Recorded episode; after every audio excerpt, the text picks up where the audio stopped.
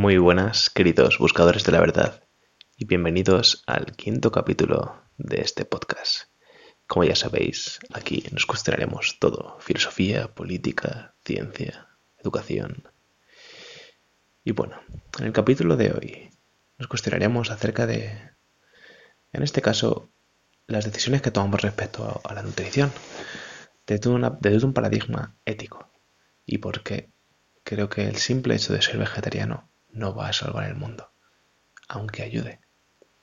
Aquí veremos por qué. Esta tarde os voy a contar una historia que una de las profesoras que más me han marcado en toda mi vida me contó una vez. Ella fue, bueno, fue, es enfermera, aunque luego fue mi profesora, y estuvo en Guinea Ecuatorial de voluntaria. Ahí empieza la historia. Ella nos contó en clase de que, bueno, ella estuvo, por decirlo de alguna forma, eran varios poblados. Y cada poblado tenía una, una parte de terreno vinculado a sus cultivos. Cada uno vivía de lo que podía comer. Y bueno, digamos que mm, imaginaros por un momento que a todos los occidentales nos hablan de un superalimento. Podemos llamarlo quinoa, podemos llamarlo chía, podemos llamarlo aguacate, podemos llamarlo como queramos. Y digamos que este alimento solo se puede producir en unas condiciones climatológicas específicas de una zona geográfica determinada y delimitada. Vale, imaginaros, por ejemplo, el alimento exactamente nunca nos dijo cuál fue, pero pongamos que, era quinoa, por ejemplo. En este caso, imaginaros que solo se puede cultivar en Guinea Ecuatorial y que en Guinea Ecuatorial tiene 100 hectáreas y que para que todos los habitantes de ese país puedan comer necesitan al menos 40 hectáreas. De forma que hay 60 hectáreas que sí que pueden ser mm, cubiertas por comercio internacional. Vale, hasta aquí todo genial. Vale, hay un problema. Y el problema es el siguiente. Todos queremos quinoa y todos queremos quinoa de Guinea Ecuatorial. Entonces, ¿qué sucede?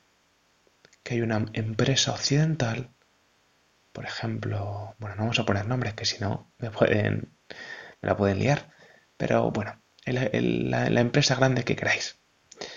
Y esta empresa llega a Guinea Ecuatorial y habla con el gobierno y les dice, oye, hmm, que quiero plantar quinoa aquí. Vale, ¿cuántas hectáreas quieres? Quiero todas las posibles. Bueno, pero antes tendrán que dejar... O sea, es importante que haya para los habitantes de aquí. He dicho todas las posibles. Y entonces, aquí pueden suceder dos cosas. Que el presidente esté de acuerdo y que le den un par de millones de euros o de dólares y acepte, o que no. Entonces, diremos que en Occidente que esa persona está en, está en contra de la globalización iremos a por él. Pero bueno, imaginemos que el presidente dice que sí, que el presidente acepta. ¿Qué ocurre en ese momento?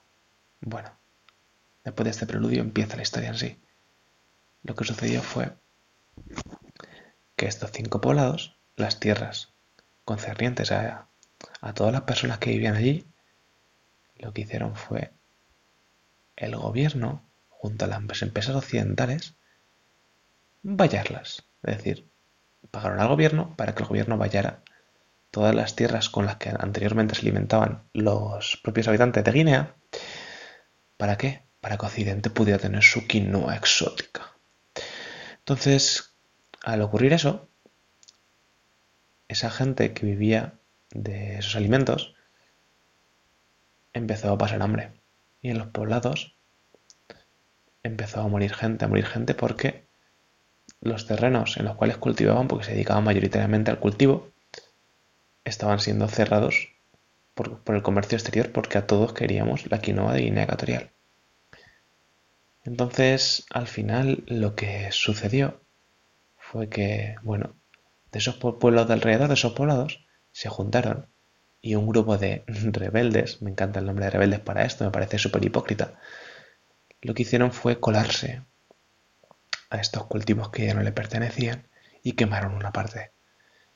Claro, esto es como, uff, quemaron este comercio internacional, quemaron cultivos pertenecientes a Occidente porque ya no se pertenecía a ellos.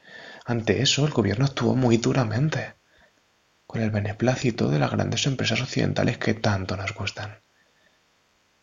Y lo que hicieron fue devastar y masacrar a la población indígena de esos cinco poblados. Uno de los pocos supervivientes de, de todos estos hechos fue el que le contó la historia a esta profesora.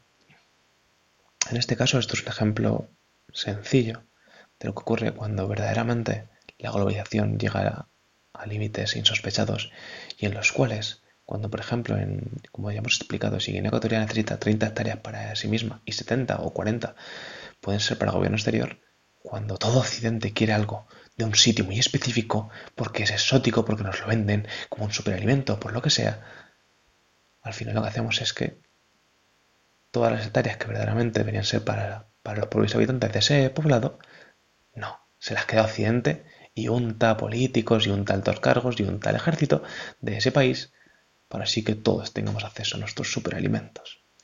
He puesto este ejemplo y he puesto el ejemplo de quinoa. Puede ser aguacate, puede ser café, puede ser cacao, puede ser prácticamente lo que nos dé la gana. Pero creo que es importante entender que verdaderamente mm, todo va mucho más allá de, que de creer de que por, por comer aguacate o por comer quinoa ya estamos siendo súper ecológicos y estamos siendo súper respetuosos con el medio ambiente. Cuando a lo mejor esos alimentos vienen de, una zona muy determinada donde están devastando, asesinando y masacrando a la población de esa zona para que todos occidentales podamos tener ese alimento. Desde mi perspectiva, bueno, mm, me gustaría saber qué pensáis vosotros respecto a esto. Porque, bueno, mm, para mí, sinceramente, lo, más, lo mejor sería a nivel ético para quitar la huella de carbono, la huella ética, la huella social, sería local, por supuesto. Y dentro de lo que se pueda vegetariano. Pero bueno, me gustaría saber qué pensáis vosotros. ¿Os ha gustado esta historia o no? ¿La veis real? ¿Qué pensáis?